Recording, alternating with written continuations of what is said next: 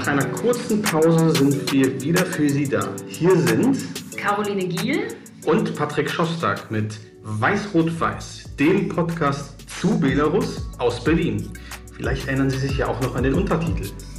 Freiheit im Wandel lautet dieser.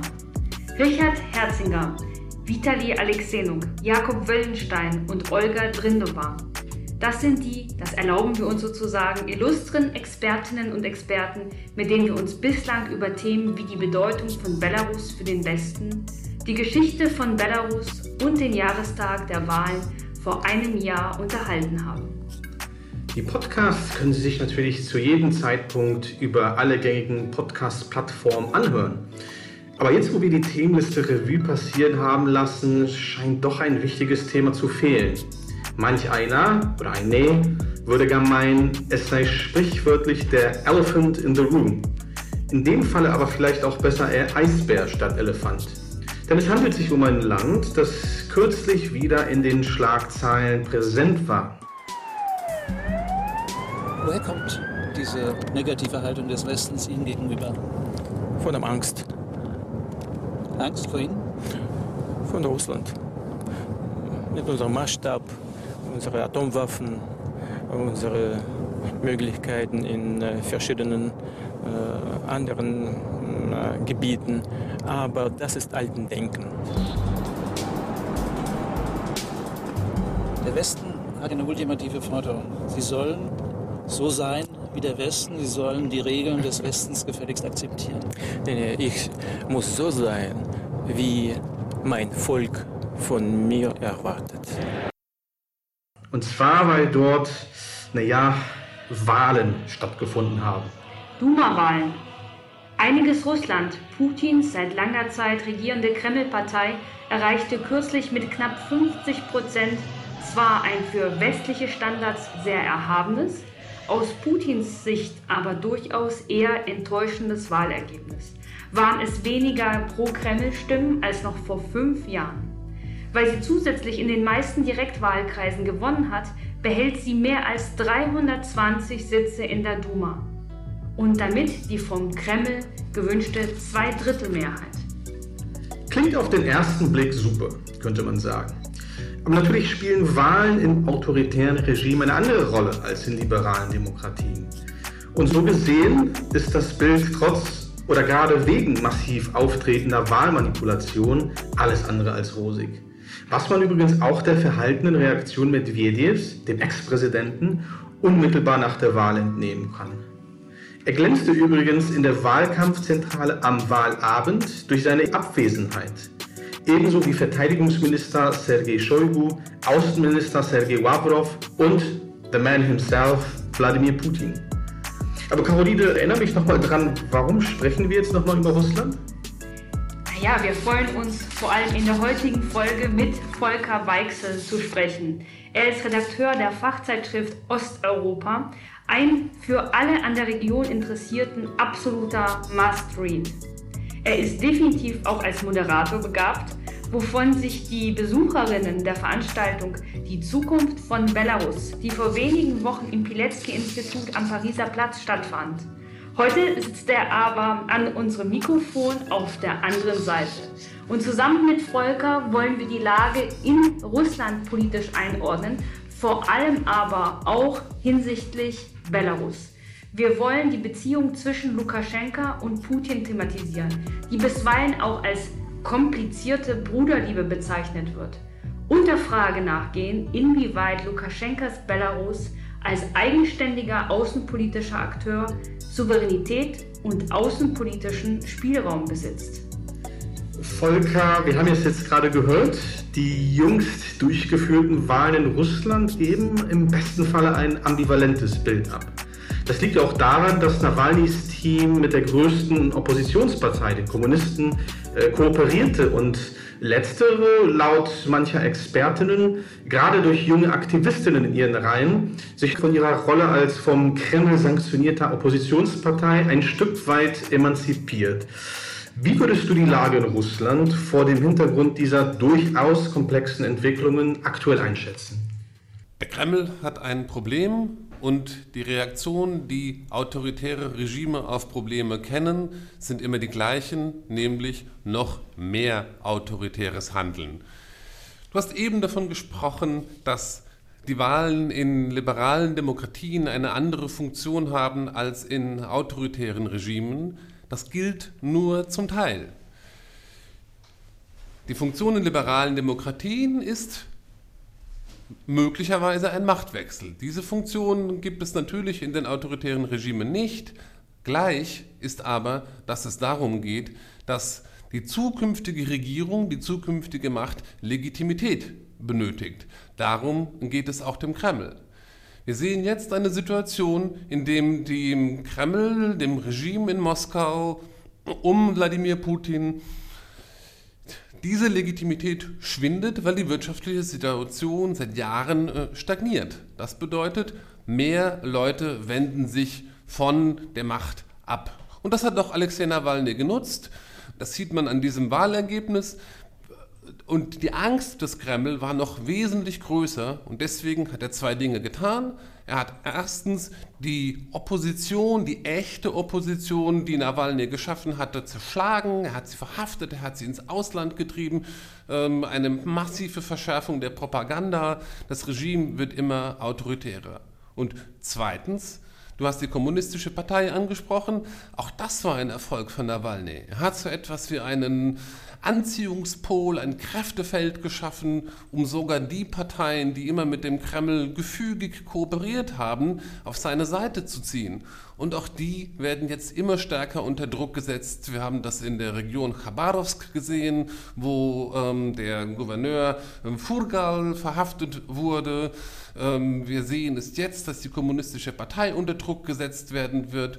Und die Entwicklung geht in die Richtung, der Gründung von neuen Staatsparteien oder einer Staatspartei, die viel stärker noch aus dem Kreml direkt gelenkt werden, ähm, als das bei diesen Systemoppositionsparteien wie äh, der Kommun den Kommunisten ähm, der Fall gewesen war.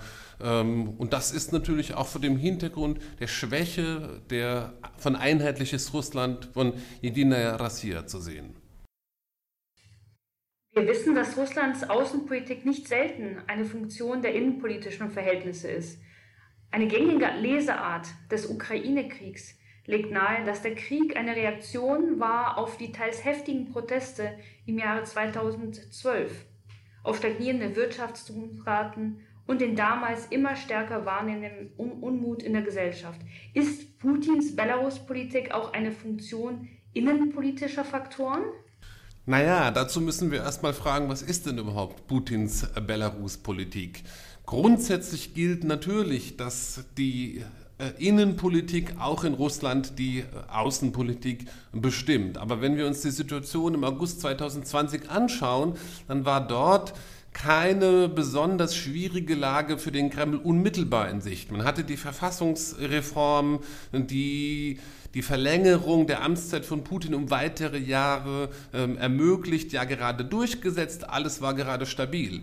Das heißt, die, die, eigentliche Aktion, die Veränderungen, die Dynamik, die entstand, die kam nicht aus dem Kreml, die kam nicht aus Russland, die kam nicht von Lukaschenko, die kam nicht von Europa, sondern sie kam von den Menschen, den Frauen, den, der Zivilgesellschaft aus Belarus die Vision des autoritären Regimes, alles unter Kontrolle zu haben, hat schlicht und ergreifend nicht funktioniert. Es ist etwas Ungeheures geschehen, diese in Russland immer als langweilig, tröge, ähm, gefügig äh, verstandene belarussische Gesellschaft ist plötzlich aufgestanden in diesem Massenprotest und man hatte ein Problem.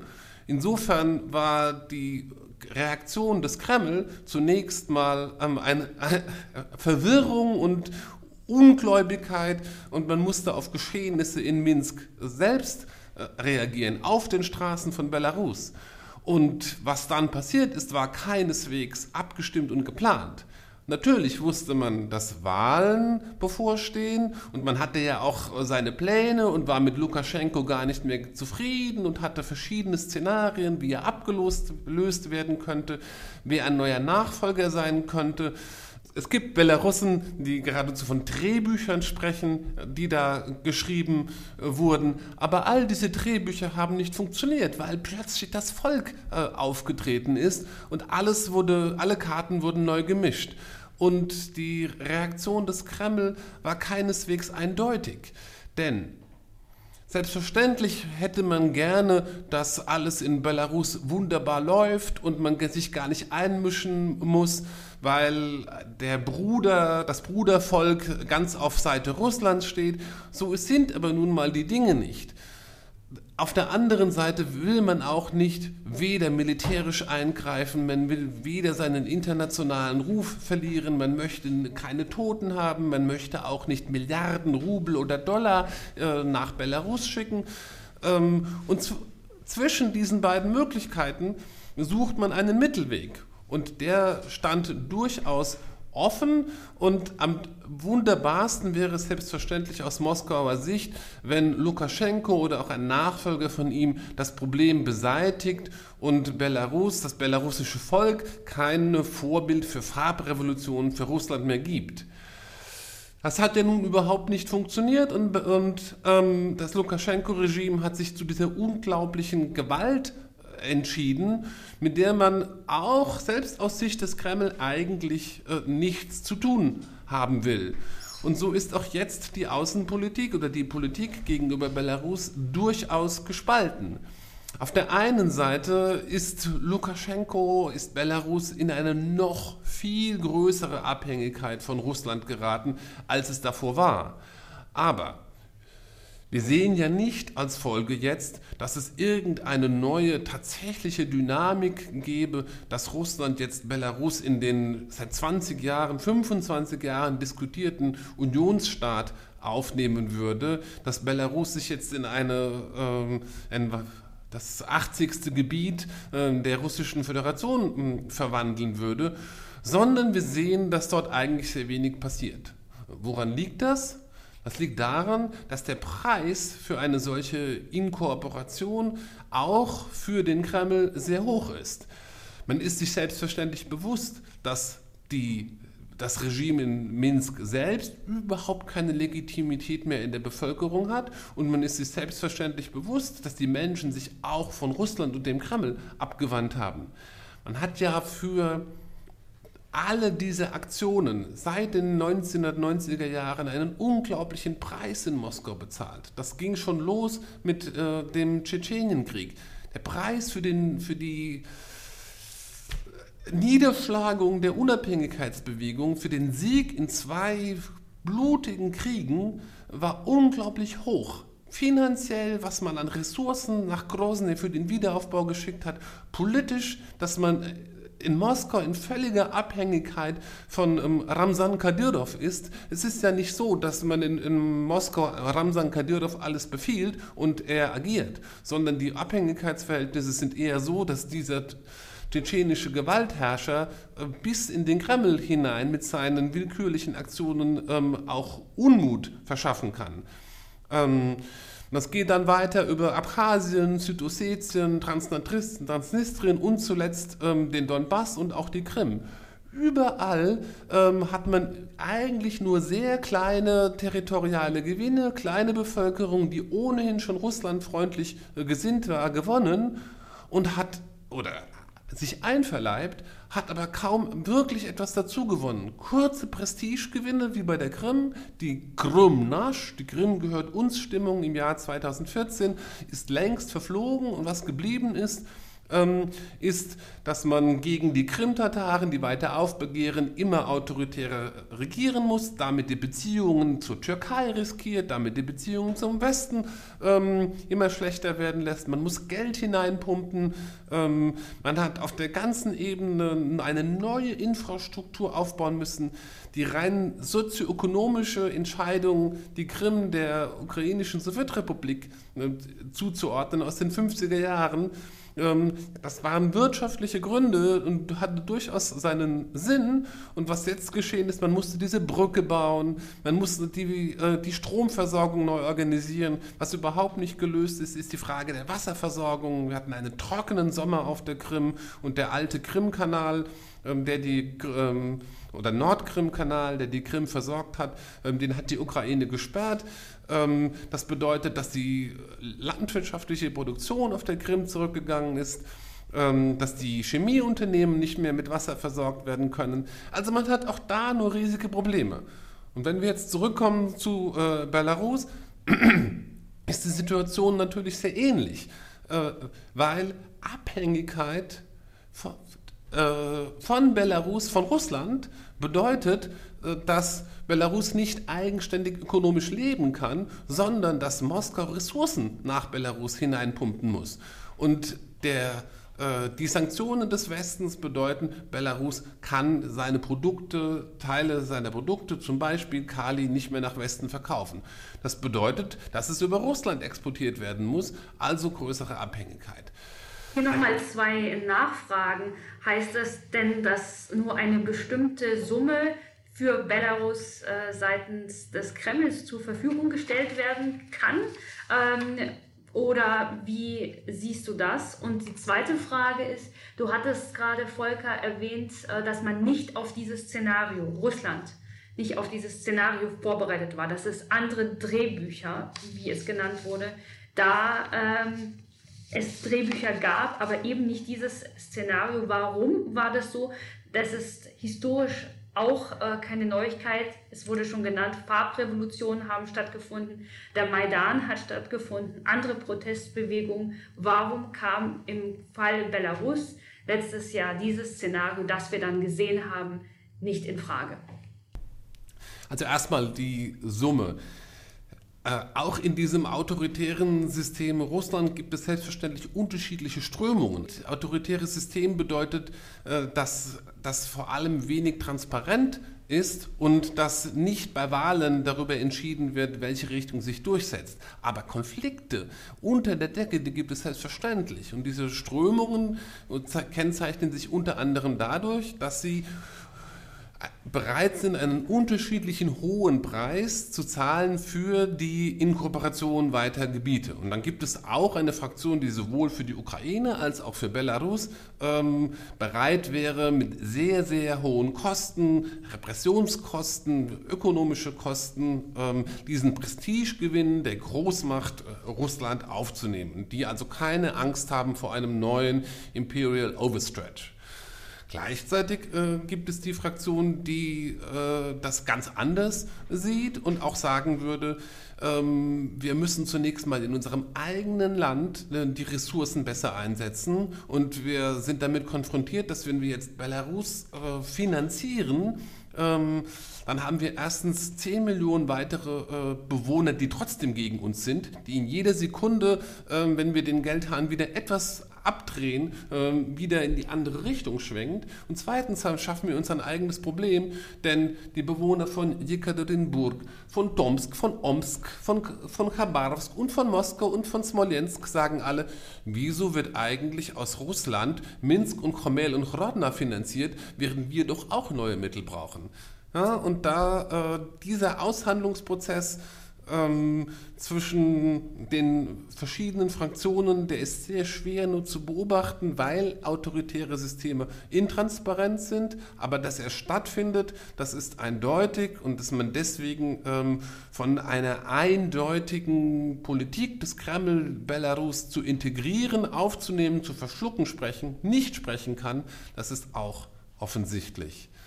Die zweite Frage, warum man ähm, damit nicht äh, gerechnet hat, ähm, ist, man konnte damit gar nicht wirklich kalkulieren und selbst wenn man damit kalkuliert hätte, hätte man auch kein Mittel gehabt. Die, ähm, die Hoffnung war selbstverständlich, dass Lukaschenko das unter Kontrolle hat. Äh, man kann aber auch äh, aus ähm, aus Moskau nicht alles steuern. Man muss sich ja erinnern, die Beziehungen zwischen dem Kreml und Lukaschenko haben sich zwischen 2015 und 2020 massiv verschlechtert. Es ist ja keineswegs so, wenn wir heute von der großen Bruderliebe äh, reden, dass das immer so gewesen war, sondern Lukaschenko äh, ist interessiert an seiner eigenen Macht, so wie jedes autoritäre Regime. Es geht vor allem um Machterhalt. Und je größer die Abhängigkeit von Russland war, desto mehr wollte er das ausbalancieren durch gute Beziehungen zum Westen. Und nachdem im Jahr 2010 ähm, er ja schon mal unter Druck gestanden hat und die Proteste nach den Wahlen niedergeschlagen hatte, hatten sich die Beziehungen zu äh, dem Westen massiv verschlechtert. Das hieß, in seiner Schaukelpolitik rutschte er gegen Russland.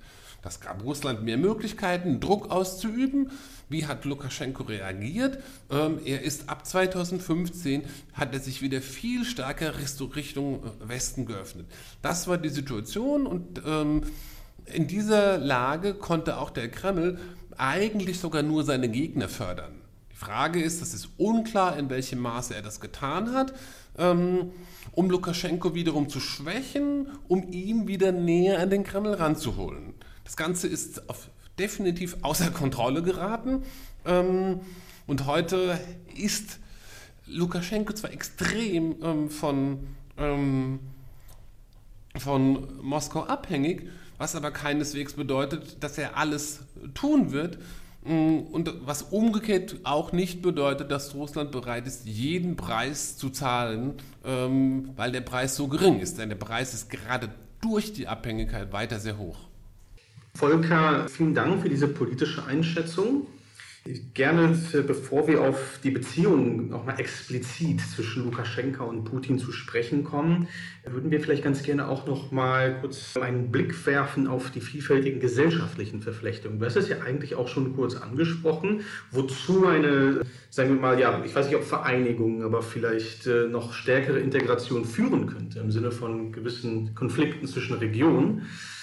Ich meine, wenn man sich das auch historisch anschaut, äh, das wird häufig natürlich nicht wahrgenommen, aber Belarus äh, schaut auf eine sehr, sehr interessante, auch gesellschaftlich-kulturelle Geschichte zurück.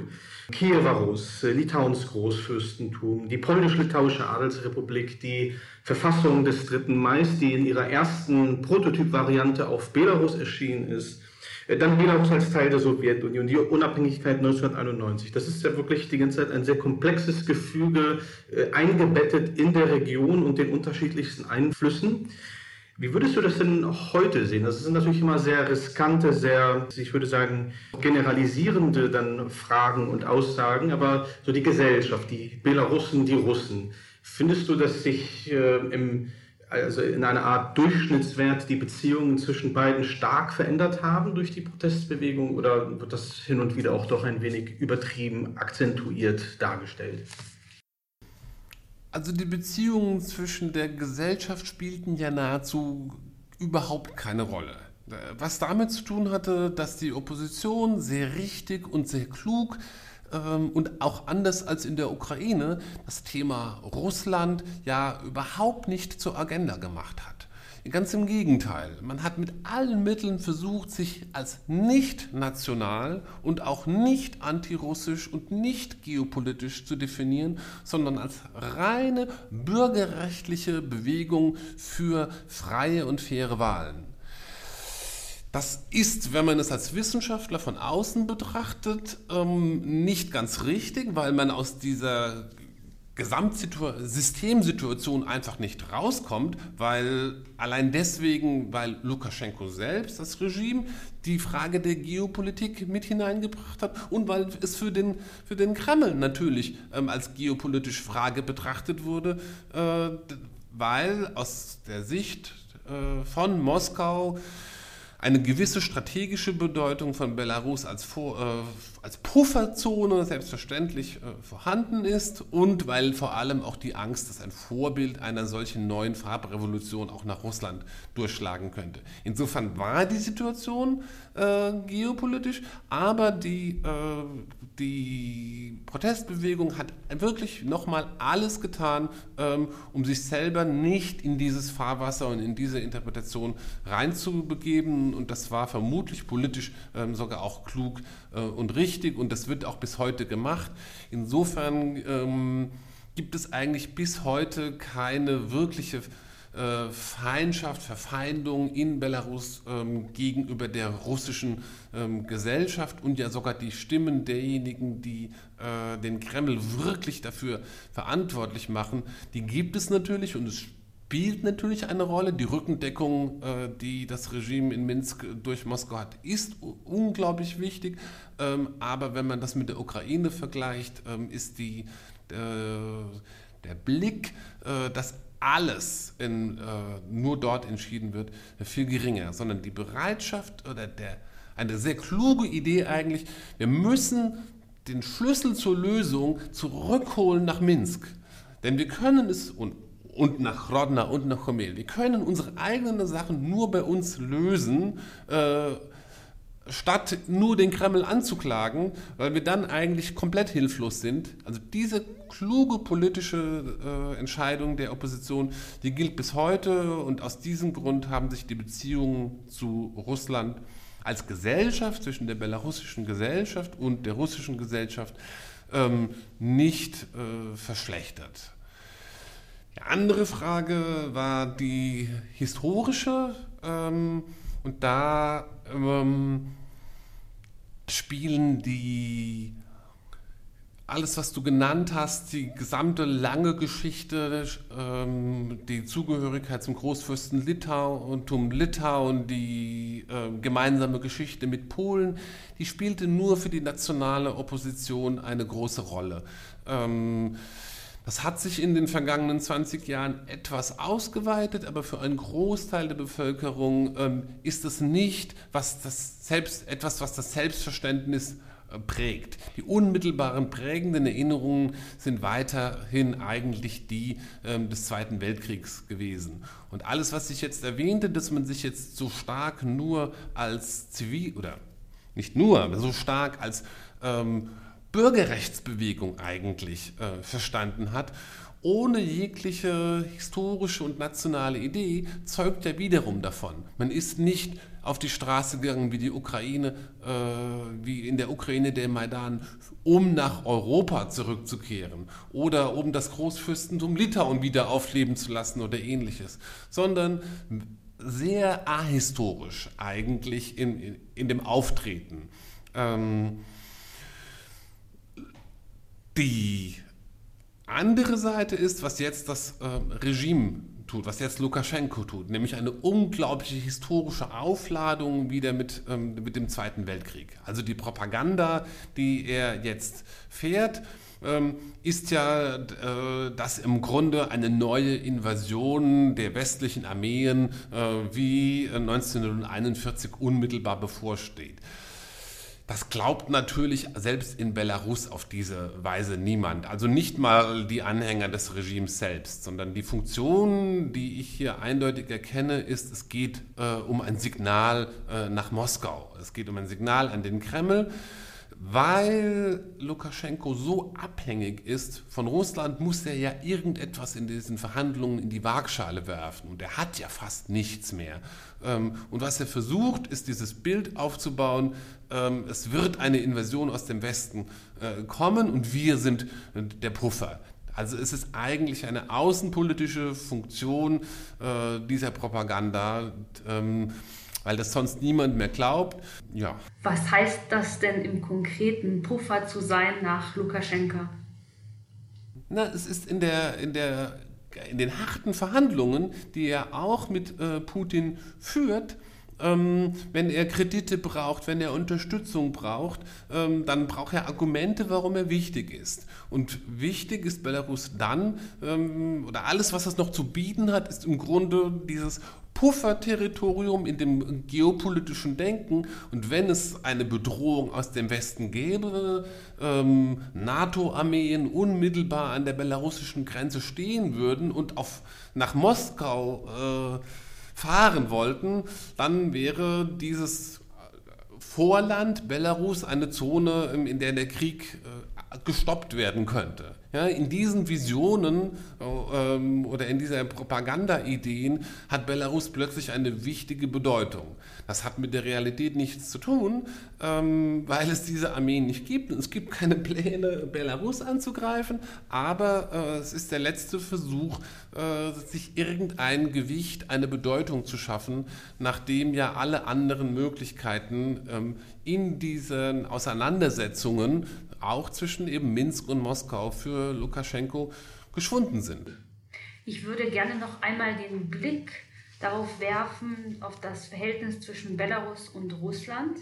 Wie haben denn die Russinnen und Russen auf die Proteste im letzten Jahr, die unmittelbar nach den gefälschten Wahlen eingetreten sind, reagiert? Und wie hat sich das vielleicht auch im Laufe des Jahres geändert? Also in der ähm, russischen oppositionellen, liberalen Zivilgesellschaft hat man selbstverständlich mit großer Bewunderung und Neid ähm, nach Minsk geschaut, ähm, weil man sich selbst so etwas für das eigene Land gewünscht hat und hätte und äh, nur noch die große Resignation gesehen hat. Denn ähm, man hatte ja eine ähnlich große Bewegung in, in, Russland im Winter 2011, 2012 gehabt. Das wurde massiv niedergeschlagen. Ähm, und äh, die Hoffnung, dass sich so etwas wiederholen würde, war äh, relativ gering. Und mit entsprechender Trauer, Resignation hat man dann auch ähm, auf die äh, Niederschlagung der Proteste in Minsk, Chrodna, Homel, Brest, Macheljau, überall ähm, geschaut.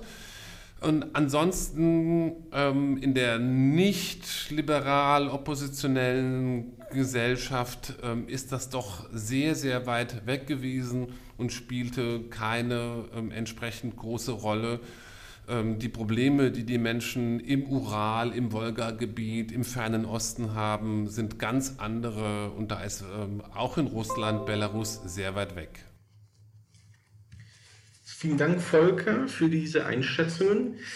Ja, jetzt müssen wir eben doch nochmal auf das Thema Lukaschenka und Putin zu sprechen kommen, auch wenn man sich immer wieder auch im öffentlichen Diskurs über eine übertriebene Personalisierung der Politik beschwert. Aber in dem Falle führt, glaube ich, kein Weg dran vorbei. Wie anfangs angesprochen, äh, gibt es diesen Begriff der äh, komplizierten Bruderliebe. Andere sprechen von Love-Hate-Relationship oder was auch immer. Ähm, Fakt ist, äh, wenn wir wieder einen ähm, kurzen historischen Blick hier werfen und riskieren, ähm, Lukaschenka rühmte sich schon immer damit, gegen die Abschaffung der, die Auflösung der Sowjetunion gestimmt zu haben. Und es war ihm damals, also auch äh, kurz vor der Wahl, ein Hauptanliegen, Richtung Vereinigung von Russland, Belarus und der Ukraine auch zu gehen, nicht? Und die Ukraine hatte damals kein Interesse damals äh, daran ähm, demonstriert und entgegen einer weit verbreiteten Auffassung im Grunde genommen auch nicht seitens des späteren Präsidenten von Russland, Wladimir Putin. Was ist dabei herausgekommen? Ein enges militärisches und wirtschaftliches Bündnis zwischen Russland und Belarus? Die Frage ist, wie eng? Denn Lukaschenka ließ Putin immer wieder auch abblitzen. Also zuletzt im Dezember 2019, da sollten Verträge für eine verstärkte Integration beider Staaten unterschrieben werden. Nichts wurde daraus. Und natürlich sind auch diese Balanceakte legendär zwischen Russland und der EU. Man versucht beide gegeneinander auszuspielen, um den eigenen Machterhalt zu sichern. Und meine Frage an dich jetzt, äh, Volker, hier gehen wir vielleicht für eine Sekunde nochmal zurück zu der Diskussion Zukunft von Belarus. Du erinnerst dich an die Frage von Herrn Richard Herzinger. Ähm, wie eng sind diese Beziehungen und äh, würdest du, würdest du der These zustimmen, dass äh, solange Putin an der Macht bleibt und Lukaschenka auch, in, inklusive dieser neuen Abhängigkeit, das Schicksal von Belarus in dieser Hinsicht mehr oder weniger besiegelt ist?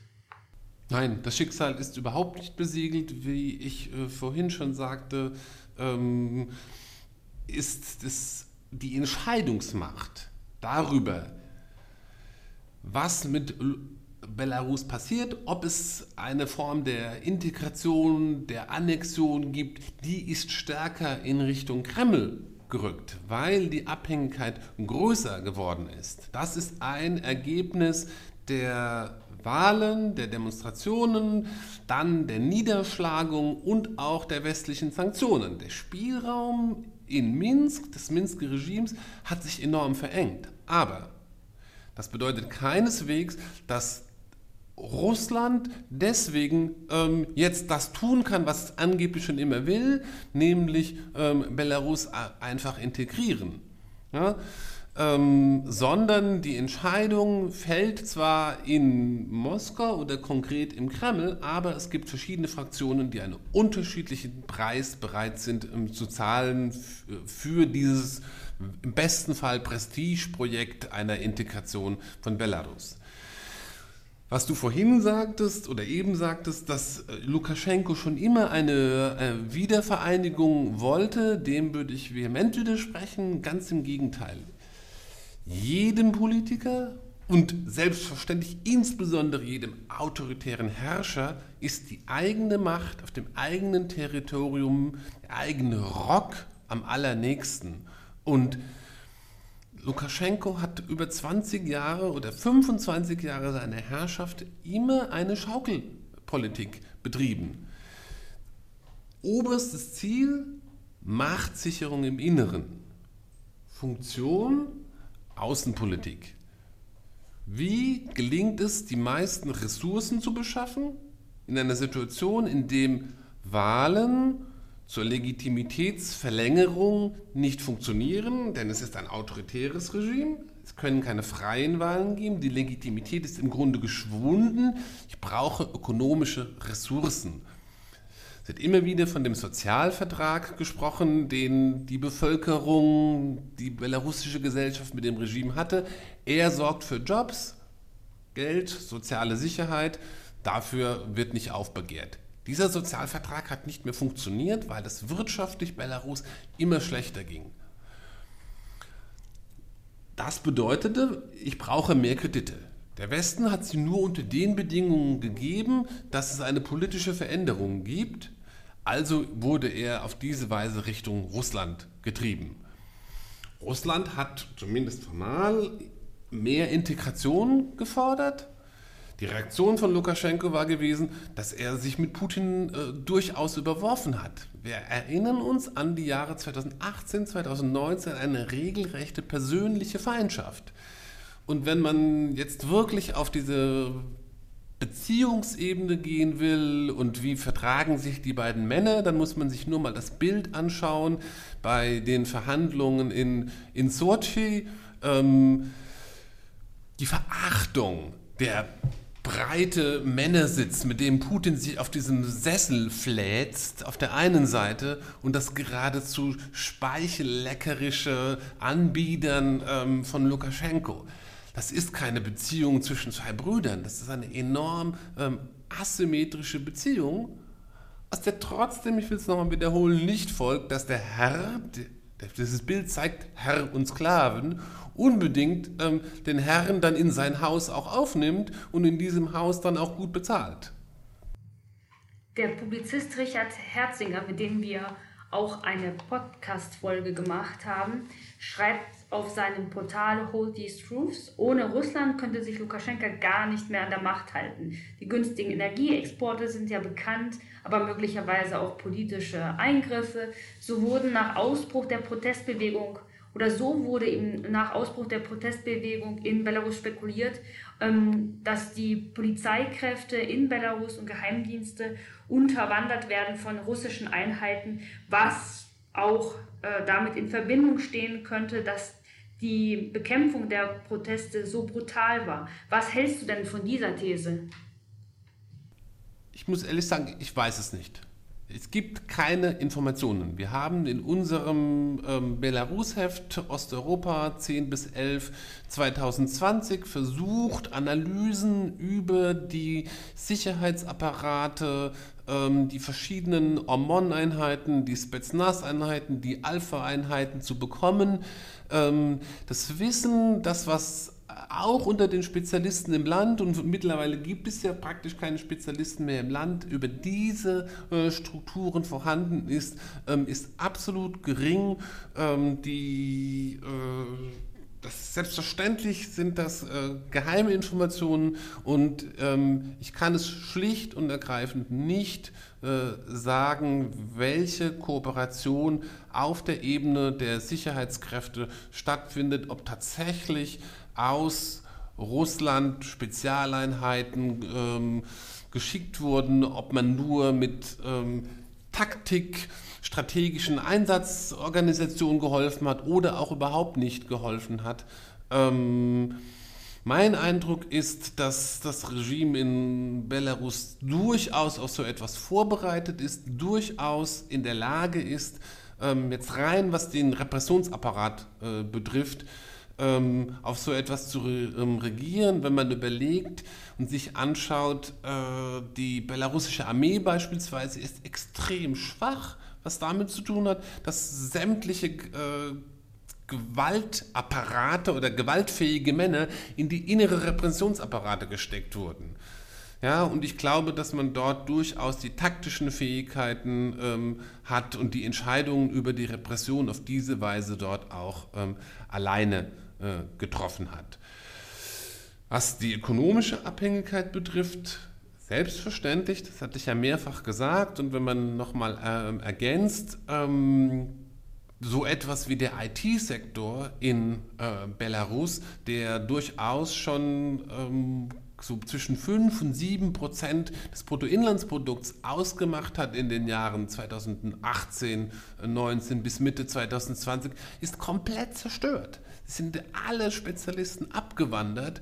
Ähm, hier wird also kein äh, Steuergeld äh, mehr generiert, das das Regime wieder umverteilen könnte. Ähm, die Sanktionen kommen hinzu, Exportwege gehen nur noch über Russland. Also die ökonomische Abhängigkeit des Landes Belarus von Russland ist enorm gewachsen. Aber nochmal, es sind eigentlich destruktive äh, Beziehungen. Ähm, wenn der Kreml Lukaschenko fallen lassen wollte, dann könnte er es tun, aber er hat auch keine Alternative. Die Situation im Land endet sich ja nicht. Wenn er, er ist im Grunde von Lukaschenko abhängig, weil er der Einzige ist, der momentan äh, Stabilität garantiert. Auch in Moskau hat man keine Lösung, wie man Lukaschenko los wird und einen neuen Herrscher äh, installieren könnte, der für Ruhe sorgt, aber das Land wieder lebensfähiger und leistungsfähiger macht. Volker, ähm, jetzt spielen wir mal so ein bisschen eine Runde Lenin und fragen, was jetzt zu tun sei aus Sicht äh, des Westens und ähm, Europas. Ich meine, äh, vielleicht um die Frage nicht ganz so allgemein anklingen zu lassen, hier noch eine Frage. Ich möchte wiederum noch mal ganz kurz auf diese Veranstaltung Zukunft von Belarus zu sprechen kommen. Übrigens, die können Sie auch auf dem Facebook-Profil des Pilecki-Instituts sich immer noch in aller Ruhe anschauen, was ich an der Stelle auch explizit empfehle.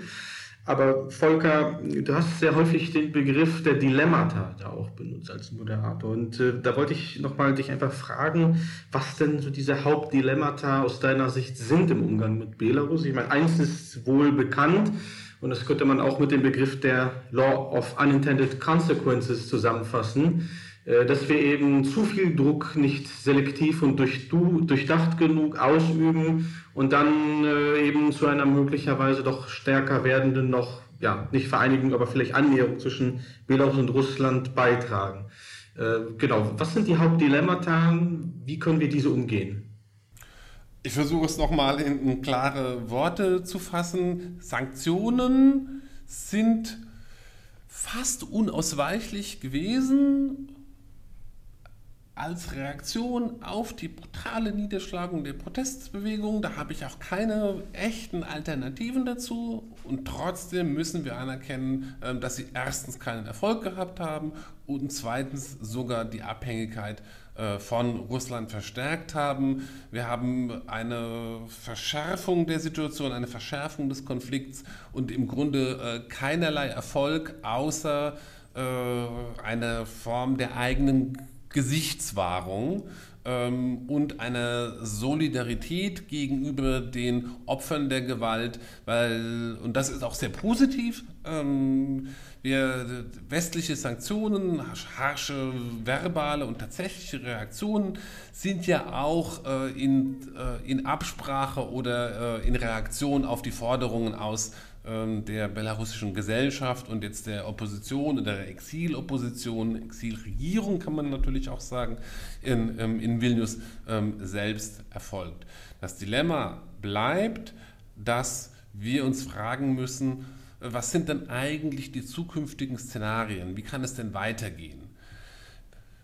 Wenn wir nicht davon ausgehen, dass die gesamte belarussische Gesellschaft das Land äh, verlassen soll und kann und alle nach Polen oder in die Ukraine oder nach äh, Deutschland oder in andere Länder ziehen, die IT-Spezialisten in die USA oder nach Australien, sondern dann muss ja sich in diesem Land etwas ändern. Dann gibt es im Grunde äh, drei äh, Szenarien, wenn man sich das äh, so überlegt.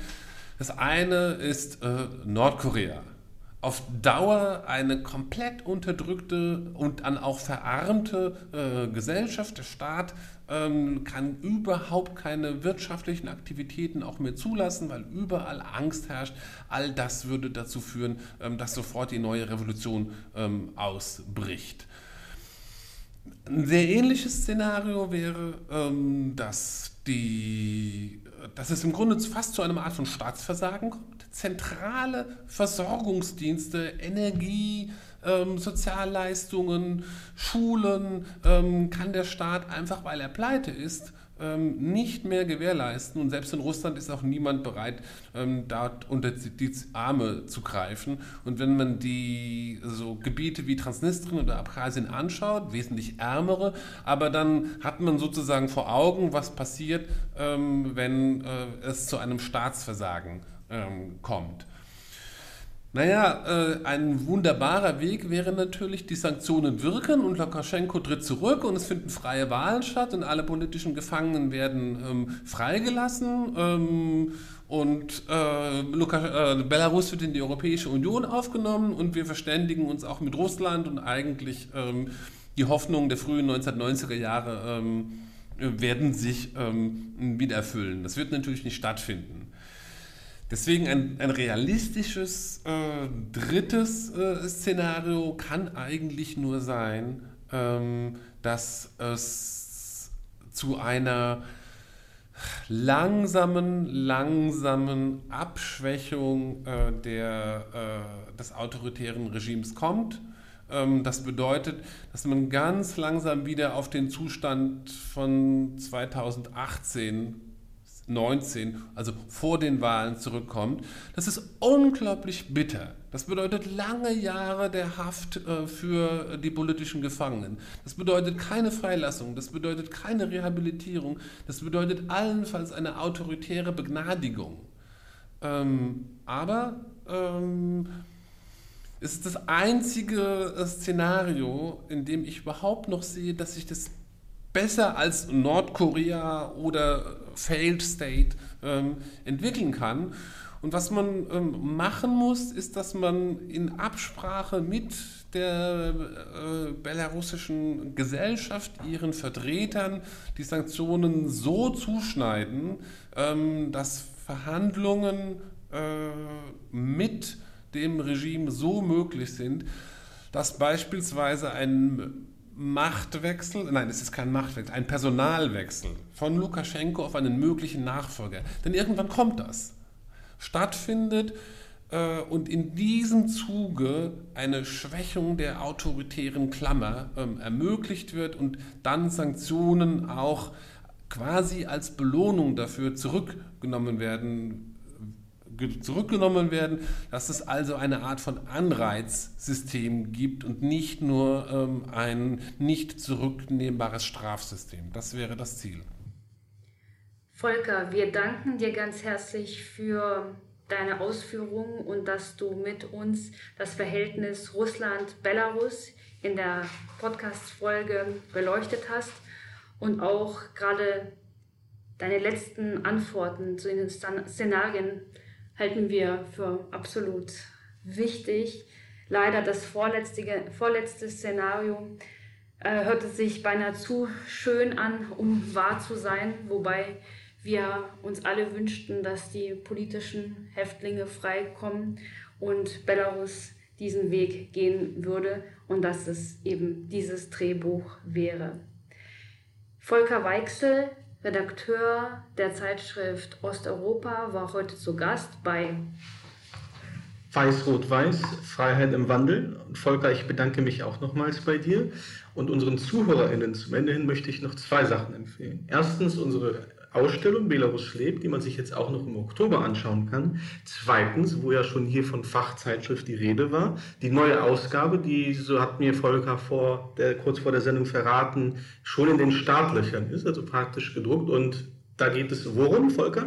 Es geht um die Tschechische Republik. Das Heft heißt Schlüsselland Tschechien, Politik und Gesellschaft in der Mitte Europas. Wir haben es ja schon gehört, die Zeitschrift Osteuropa, ein Must-Read für alle, die sich nicht nur für Belarus interessieren, sondern für den ganzen osteuropäischen, postsowjetischen Raum. Ähm, also einfach mal auf die Homepage gehen und natürlich in jedem guten Fachhandel. Das war's von uns, Weiß-Rot-Weiß, und wir freuen uns auf Sie beim nächsten Mal.